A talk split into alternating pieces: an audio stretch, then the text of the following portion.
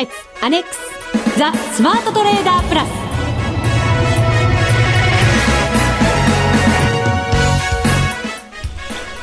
全国のリスナーの皆さんこんにちは。内田まさです。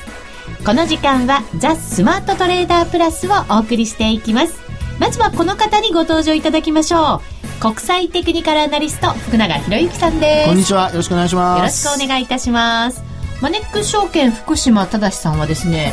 えー、今、えー、スタジオに向かってくれている途中ということです。向かってる。大急ぎで多分今汗かきかき。もう本当忙しいですもんね。やっぱ師走ですか？まだちょっと早いか。でももうね いよいよ、はい、そうですよね。師走ですよね。本当にね。うん。今あの、はい、情報入りましてあと5分で到着しますという、実況中継がされております、ね、今じゃああの辺かな？あの辺ですよ多分ね。はい、えー、今日はですねもうダービーも終わってしまいましたので、はい、えっ、ー、と為替も大きく触れて、うん、株もなかなか勢いを増してきたものがありますので、ね、いや内田さんの成績も勢いが増してましたからね。本当ですね、はい、終わりよければ全てよし。ねこんな状態で年末に入れてよかったですね。本当そうですね。いい年越しができそうですね。でももう一回あるんじゃないですか？年内に？年内に。そうでしょうか。かそうするとドキドキの年越しになりますよね。ねそれがやっぱり、やっぱりね、スマートトレーダー聞いてらっしゃる方にとっては、楽しみの一つになるんじゃないかなと。いや 内田さん。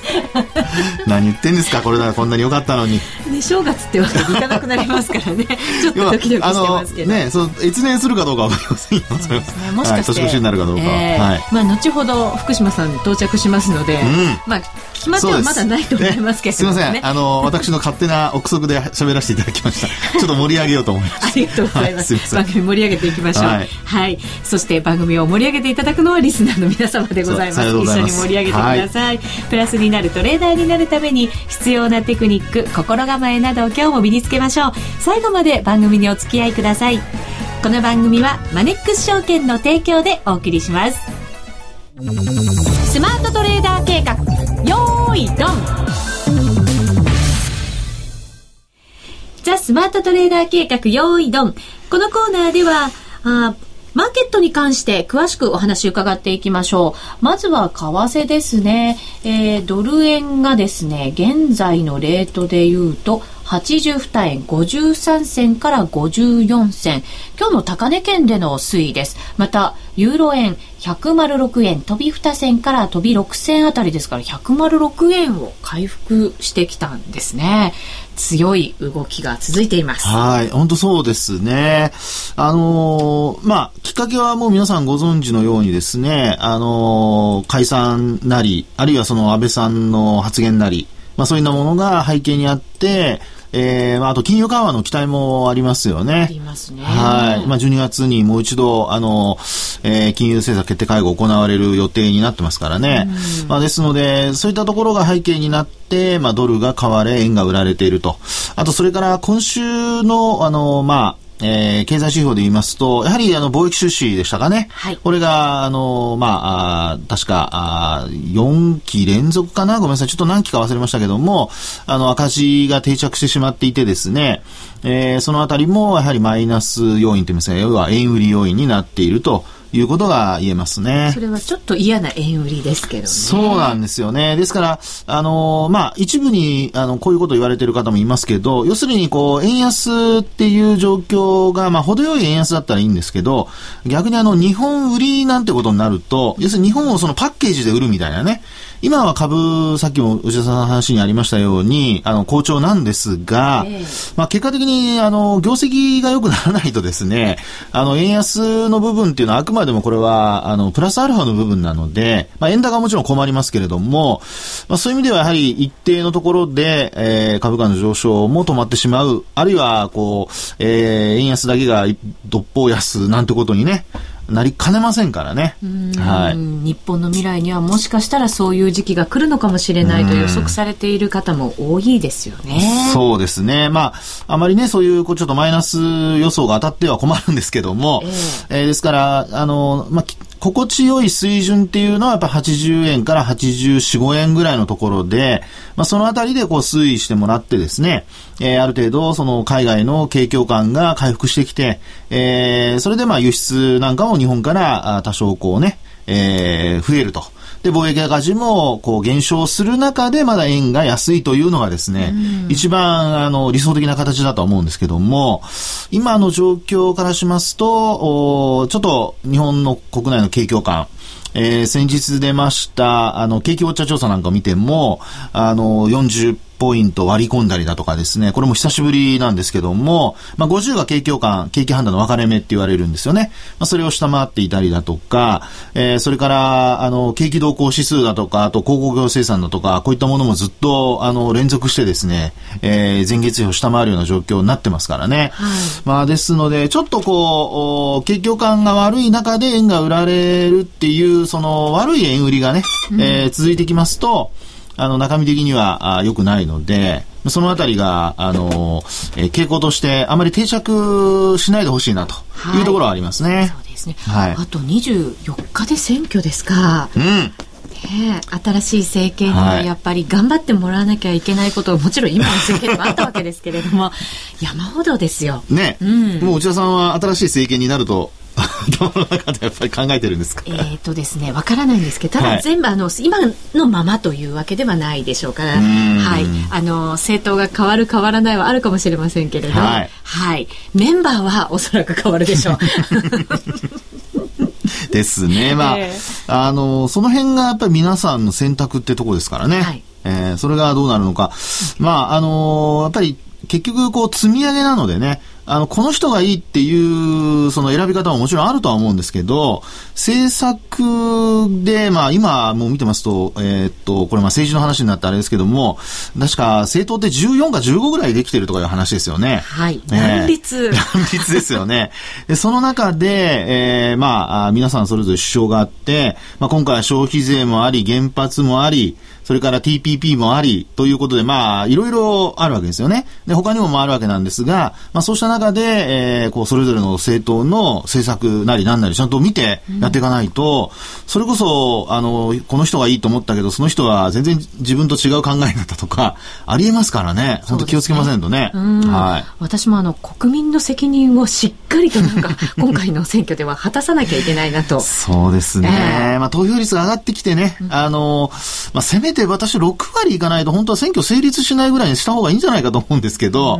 まあね、5割とかで選挙が成立しちゃうっていうのは、まあ半分いってるからいいんでしょうけど、まあただね、5割切っても成立するっていうのはなんか、なんかちょっと変な感じがしますね。ね、私たち一人一人がこう真剣に国の未来のことを考えながら、はい、やっぱり選挙に臨まないといけないですよね。いや、本当そう思いますね。はい。為替の動きもそことやっぱり同じように連動してくるというふうに考えられますね。そうですね。ですから日本売りにはなってほしくないなっていうのはやっぱ今回ね、えー、みんな選択していかないといけないんじゃないかなと思いますね。はい、もう一つ株ですね。日経平均今日もしっかりとした動きになっておりまして、はい、えー、144円高で大引けということになりました。3連休前にこの動き。うんね、あの、売買高も20億株超え、それから売買代金も1兆2000億円にもうちょっとっていうところまで行きましたね。ですから、あの、商いとしては週末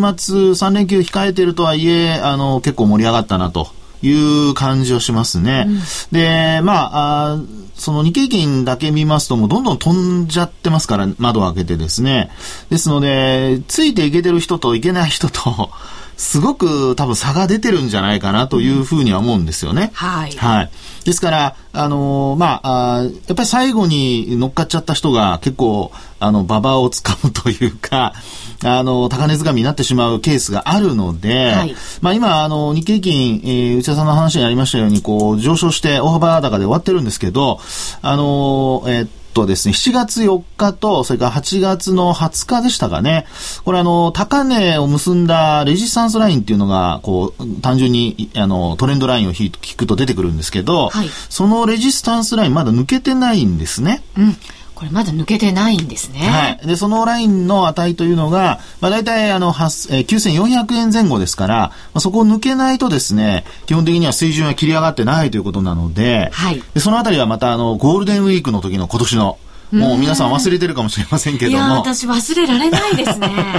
あそこの水準なんですよ。えー、ですから、まああ、そのゴールデンウィーク前後、4月の下旬からゴールデンウィークのところで揉み合ったところのちょうど加減あたりがですね、はい、今お話ししたサポートラインの延長線上になりま、あ、ごめんなさい、レジスタンスラインの延長線上になりますんで、はい、まあ、そこを抜けられるかどうかっていうのが、まあ、3連休明けの重要なポイントかなというふうに思いますね。うん、はい。足元のポイントをいただきましたが、まあ、もう年末に向けてやっぱりいろんなことを考えていかなきゃいけませんので、この後のコーナーでも株式についてはじっくり伺おうと思います。はい、ここで福島さん登場です。すみません、遅くなりました。いえいえお待ちしておりました。待ってました。ま、申し訳ございません。汗かいてませんか？大丈夫ですか？汗かいてます。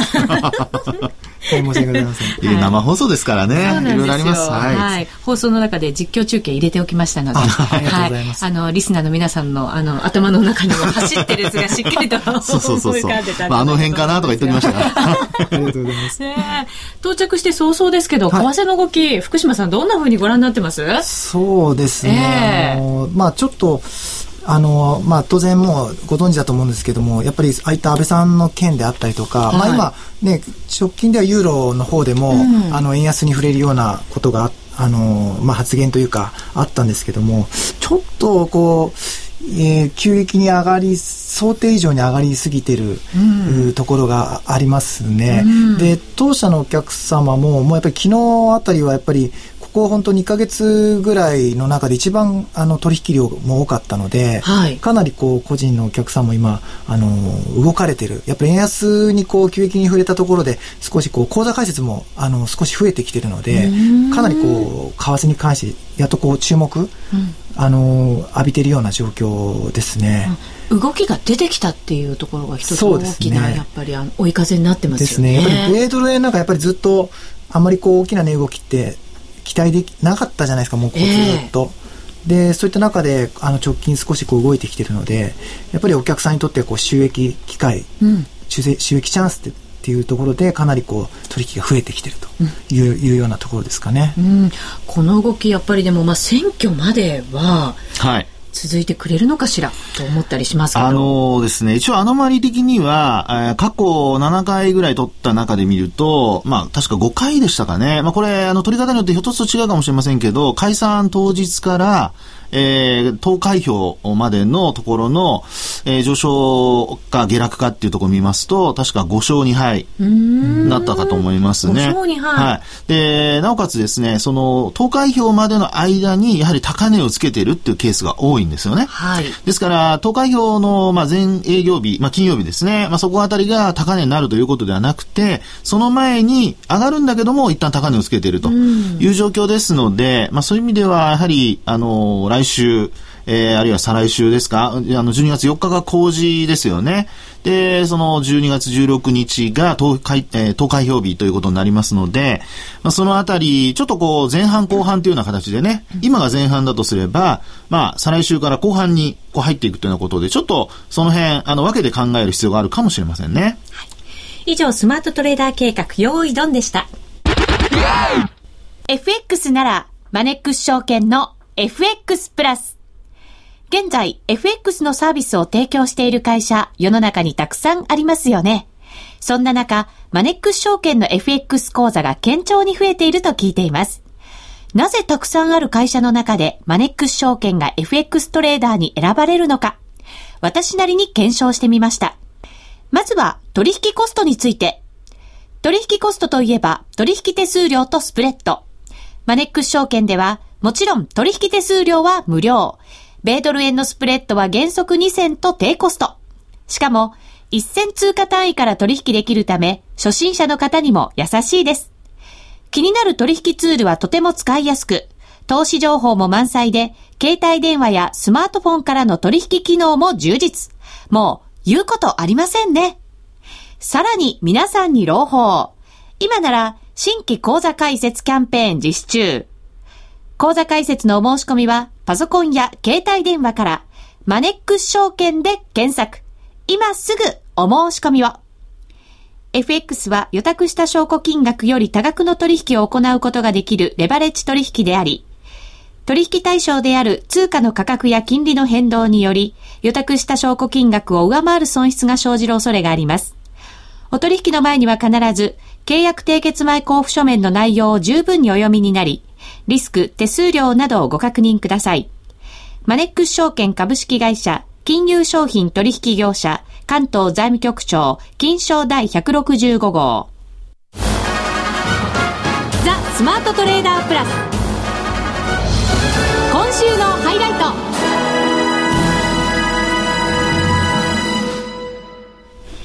ザ・スマートトレーダープラス今週のハイライト。今日のこのお時間は今後の日本株について解説をいただこうと思います。今後のですよ。はい。はい。なんか、藤田さん、今の言い回しですと、なんかすごく含みがあるような気がしますけども。うん、どうなるんだろう。みんなやっぱり思ってると思いますよ。そうですよね。えー、まあ、あの、先ほどの話に若干関係するんですけど、まあ、やっぱり株価っていうのは、水準を切り上げるなり、あるいはこう何か突破していかないとですね、うん株価っていうのはやっぱ上がっていかないんですよね。で、上がるとやっぱりちょっと怖くなって、利益確定売りなんかが出るんですけど、あの、どちらかというとそれをこなして上がっていくっていうような状況になってくればなるほど、やっぱり株価って強いんですよね。ですので、まあ先ほどお話したように、あの4月の下旬からゴールデンウィークにかけての、あの、まあ、もみ合いのところですね。9500円のところまで、えー、まあ仮に上昇できたとして、はい、その後、その水準を上回ってこれるかどうか。それがやっぱり年内にかけて、えー、一番のポイントだとは思うんですけども、えー、あの、今、株式市場の中でですね、今日もいろいろ、あの、どんな循環物色が行われているかなと思って見てたんですけど、はい、あの、やっぱりあの、円安で買われる銘柄もあれば、一方でですね、あの、円安がこれまでメリットだった、あ、ごめんなさい、あの、円高がメリットだったのが、円安によってデメリットに変わった銘柄って結構出てるんですよね。ニトリなんか安値更新、はい、連日でなんてしてる場面ありましたもんね。そうですよね。それからあと山田電機なんかもね、えー、今日も新安値更新になってますし、あの、やっぱり内需関連株で、ちょっとこう、値動きが悪くなってきてる銘柄があるんですよね。はい、そうなると、あの、いわゆるその指数がどんどん上がっていくっていう時、今年の前半、あの、まあ、3月までのところ考えてもらえばわかるんですが、はい、あの、実際にこう、ほとんどの業種が上がっていくような、で、内需株も強かったですし、輸出関連株も強かったんですよね。うん、それがまあ3月の1万円をつけた時の流れで、今現状はっていうと、やっぱり、あの、どちらかというとそういう内需関連株が売られるような、状況になってきている。それからあともう一つ気になるのは銀行株ですね。銀行株ですか？銀行株、はい、あの別に下がってるとかじゃなくて、ええ、動いてないんですよね。あんまり、はい、上がってないんですね。今日みたいな日でもですね、例えば三井三井住友フィナンシャルグループが変わらずで引けたりだとか、はい、あと、みずほフィナンシャルグループも確か1、2円のプラスかなんかで終わった、ね、あ、2円高ですよね。えー、えー、ということで、あのー、まあ、本来、あの、金融緩和期待があるのであれば、あのもうちょっと銀行株上がってもいいはずなんですけど。本来なら反応すべきですよね。はい、そうなんですね。で、これまではあの不動産株がですね、あの金融緩和期待というのがあって、先行して上がってたんですよね。はい、そこから、あのまあ、銀行株なりなんなりシフトしていくっていう流れを、あのまあ、ちょっと期待してたんですけども、えー、あの銀行株に全然お金が流れてきてなくて、まあ、商いはそれなりに膨らんではいるんですけど、まあ、この辺がやっぱりこう、これまでの動きから、あこう、水準を切り上げるような流れになってきませんと、トピックスがまず上昇できませんし、それからあとさっきお話したような、今年の3月の水準に切り、あの、近づいていくということが、こう、達成できませんのでね。で、もし仮に銀行株が上がらなくても達成するんだとすれば、えー、輸出関連株があ3月の高値抜くとかね、そういう、こう、一方で強い銘柄がとことん強くなるなんていうのがですね、あの、起こってこないといけませんので、うん、まあ、それで、こう、帳尻を合わすような形で指数が上がっていくと。ですから、銘柄選びを考える上でも、やはりあの、例えば、あの、東証一部の中の売買代金の上位銘柄ですね、えー、を、こう、ちゃんと見て、で、どういう銘柄が上位に入っていて、まあ、入ってる中でも、上がってる銘柄、下がってる銘柄をちゃんと見極めると。で、今日の状況っていうのは今お話したように銀行株がほとんど動いてないと。うん、で、あと NTT だとかですね、それからあと KDDI も今日下がってるんですよね。うん、ですから、通信のところがソフトバンクは元気なんですけど、はい、他が冴えないということで、やっぱりですね、そういったところが、あの、まあ、マーケット全体で特に、えー、1万円目指そうなんていう時には、あの、重要だと。ですから、まあ、今後っていうふうなことを考えたときに、そういった銘柄が上がってこない、上がってこないと、やっぱり指数の上昇っていうのは、私は限定的になってしまうのではないかなというふうには見てますね。うん、はい、銀行株があまり動いていない理由っていうのは、はい、どういうことが考えられるんですか？うん、そうですね。まあ、あのー今の上昇の理由が円安だというふうにですね、マーケットは見てるんじゃないですかね。要するに金融緩和が本当にできるのであれば、あの、もっと、あの、金融セクター上がってもいいはずなんですけども、あの、どちらかというとその銀行株が上がっていないというところから見ると、あの、まあ、えー、銀行株、例えば世界の銀行の中でも、確か、あの、この、メガバンク3行は上位にも入ってますしね。そうなんです。まあ、相対的に優位な、はい、他が落ちてくれたからちょっと 浮上したっていう言い方もありますけどね。うそうですよね、えー、ですから、きっかけを待っているのかもしれませんけども、あの、まあ、今、えー、そういう意味では、やっぱ、か、かやの外に置かれていて、えー、円安がやっぱメインで買われている相場なんだなっていうふうに考えていかないと、やっぱり円安が止まったところで、やっぱり全体の上昇は止まっちゃうと。いうことじゃないかなと思いますね。えー、若干やっぱり為替のマーケットと受け止め方が少し違う感じがします。うん、そうですね。あの、まあ、為替のマーケットの受け止め方と、まあ、あの、株式市場の受け止め方っていうことで言えば、どうしてもやっぱ株式市場って為替の後をかけてるような、そんな状況ですよね。ですから、あの、えー、主体性があるかないかっていうと、やっぱり株式市場の方に若干主体性が欠けるような、そんな感じはしますね。うん、え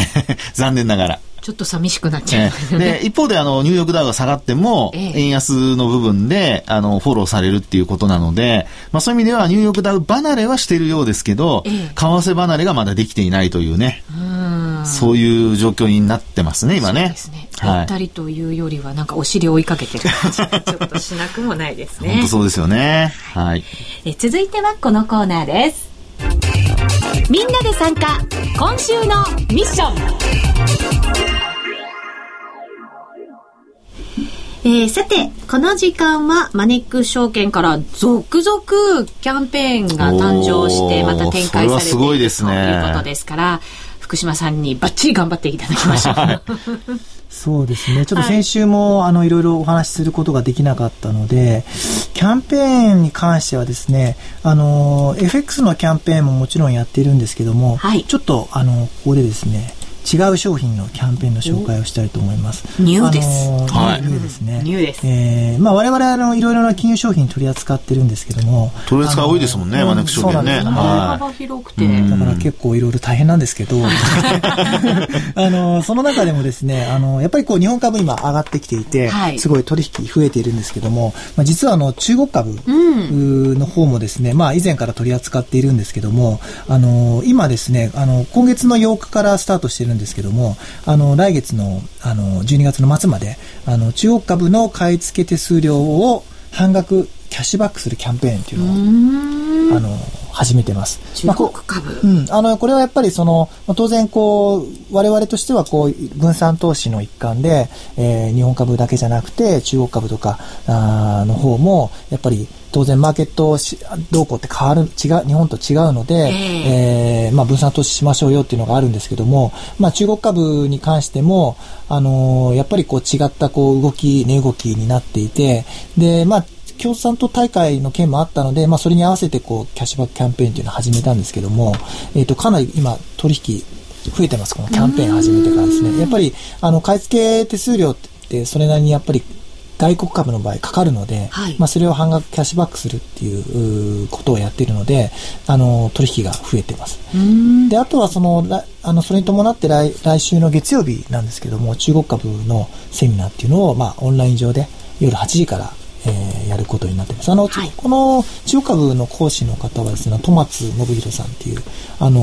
ー、すごい私もよく仲良くさせていただいてるんですけども、まあ、戸松さんに、あのー、まあ、銘柄、一応5銘柄、あのピックアップしてくださいって言ってあるので、まああのすごい楽しみなんですけども。本当そうですね。戸松、ね、さん新興国投資に非常に詳しい方ですね。そうですね。まあもともと中国株でもすごい大成功あの自分があの投資していて大成功した方なんですけどもまあ今はもういろいろベトナムとかも含めてまあいろいろな国のあの国に行ってこういろいろしあのまあ企業、企業、まあ、アナリストみたいな形で企業回りしてるってことなんですけど、はいまあ、まあ、やっぱりなんだかんだ言って中国に関して一番詳しいかなと思ってるので、うんまあ、トマスさんの、えーセミナーがありますと。いいですね。実際に見て生の話が聞けるというのは最高ですよね。そうですよね。それとですね、あの、今日はちょっと本当本当簡単にしか触れないんですけども、はいあの、当社でやっぱり一番こうビッグ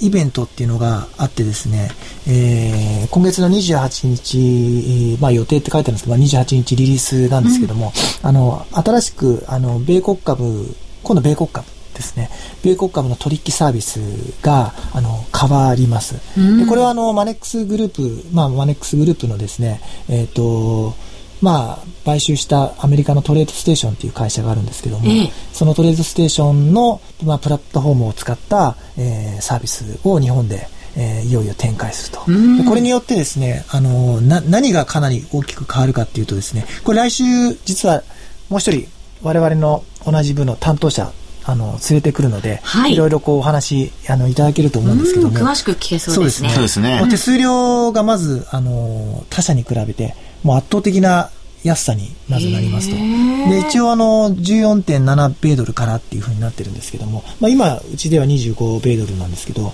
まあかなり一気に安くしますと。で、まあ他社さん、大手のネット証券、SBI さんとか楽天さんと比べても明らかにもう安い手数料になりますっていうのと、あとはもう銘柄も、もうご存知の銘柄はもちろん、あの、2800銘柄取り扱うっていう、これがまた圧倒的な数ですよね。数なんですよね。で、これもすごいですし、あともう取引ツールがもう、あのー半端なく改善されるというか、うん。あのーデイトレードもできるようなツールになるので、じゃあストレスなくトレードができるわけですね。そうですね。ええ。まあ、その辺をちょっと来週担当来て、あのーじっくりお話しさせていただきたいなと思いますので、はい。えーまあ、米国株の方も注目していただきたいなというふうに思っております。あの、先々週ぐらいでしたか、あの、メディアに向けて発表がありまして。記者会見もやりましたねええはいあの、番組ホームページもですね、担当のものが行ってですね、ちゃんとレポートを書いていますので、そこでもですね、詳しく見ていただけるんじゃないかと思いますよ。そうですか。ええね、楽しみですね。本当にそうですね、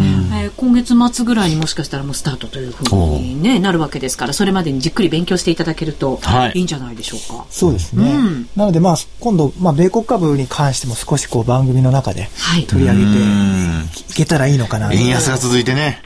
株価も上がって、為替でも取れてっていう、そういう状況になるといいですよね。本当そうですはね。一度だけではなく、三度美味しいトレードを。なんかちょっと今、なんか噛んでしまった。一粒で二度美味しいが言いたかったそうです、そうです。はい。だけど何かが違うなと思いながら、ちょっとニヤニヤしてましたよね。何かが違うっていうか。わかりますよ、お茶さんの気持ちは。はい。ありがとうございます。通訳が必要ですね。はい。あと一つぐらい大丈夫はいですか、そうですね。大丈夫です。じゃあ、まあ、ゃあ急ぎで。えっと、今度セミナーの話なんですが、あの、全国投資セミナー、あの、回っているんですけど、はい次回は12月の8日、うんえー土曜日ですね、えーこの福岡、福岡。楽しみですね。美味しいものがいっぱいありますおね。酒も食べ物も豊富ですよ。はいねえ今からうん私も楽しみなんですけども、ね今ちょうど募集しておりますので、はいあの福岡、まあ、近隣のお客様、ぜひお越しいただきたいなと思います。本当ですね。うんはい。ぜひぜひお集まりください。今度は福岡でセミナーです。さて、そろそろお別れのお時間が近づいてきました。最後は3人でよかったですね。あ、すみません。はい、お相手は、福島正と。福永博之と、内田まさみでお送りしました。この番組はマネックス証券の提供でお送りしました。